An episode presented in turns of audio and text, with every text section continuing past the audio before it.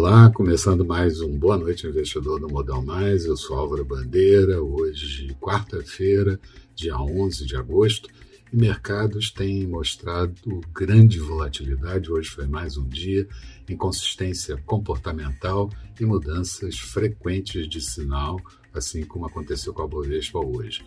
Motivo: contaminação pelo Covid-19 variante Delta, a postura dos bancos centrais perante a flexibilização monetária que pode ser antecipada, mas mantendo boas expectativas ainda para economias desenvolvidas principalmente. A OMS, Organização Mundial da Saúde, declarou que nesse ritmo o mundo vai atingir 300 milhões de contaminados no início do ano de 2022 e nos Estados Unidos foi divulgada a inflação pelo CPI, preços ao consumidor, alta no mês de julho de meio ponto percentual, núcleo subindo 0,3% e acumulando, respectivamente, inflação de 5,4% e 4,3% para o núcleo, mas mostrando que o pico já pode ter sido ultrapassado.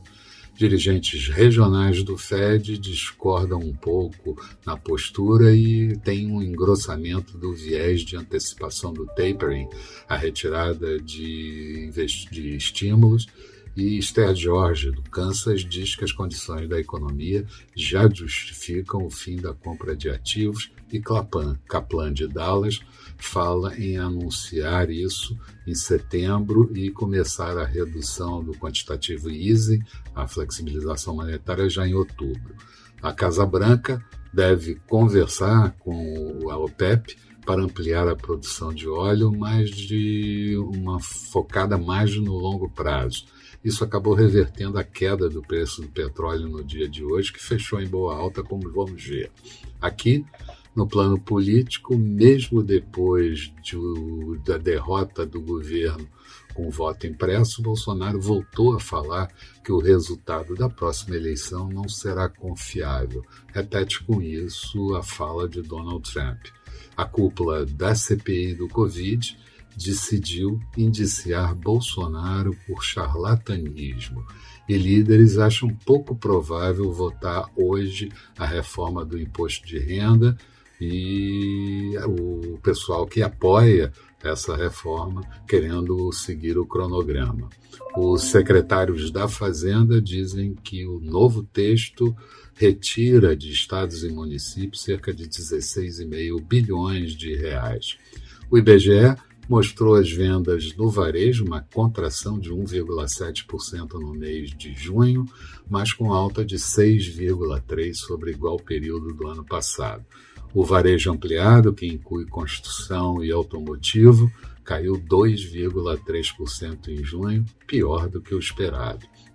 E o Banco Central divulgou o fluxo cambial referente ao período de agosto até o dia 6, positivo em 917 milhões de dólares e no ano acumulando 17,1 bilhão bilhões de dólares. Mais detalhe de tudo que aconteceu no dia de hoje você vai encontrar no texto associado a esse vídeo disponibilizado no blog do Modal Mais. Passa lá, dá uma olhada e vê o que, é que você acha. Resumo do dia: Bovespa subiu, caiu, caiu, subiu uh, fechou em queda de 0,13%, índice em 122.039, na máxima do dia bateu 122.755 pontos. O Dow Jones fechou com alta de 0,62%, Nasdaq em queda de 0,16%, petróleo WTI em Nova York, barril cotado a 69 dólares e 29 centavos, uma alta de 1,46%. Dólar por aqui, fechando com alta de 0,38, moeda americana cotada a R$ 5,22. Na agenda de amanhã, o IBGE divulga o volume de prestação de serviços no mês de junho, a produção industrial da zona do euro sai também de manhã cedo. Nos Estados Unidos, os pedidos de auxílio-desemprego, a inflação no PPI pelos preços no atacado de julho e a oferta e demanda agrícola mundial pela USDA.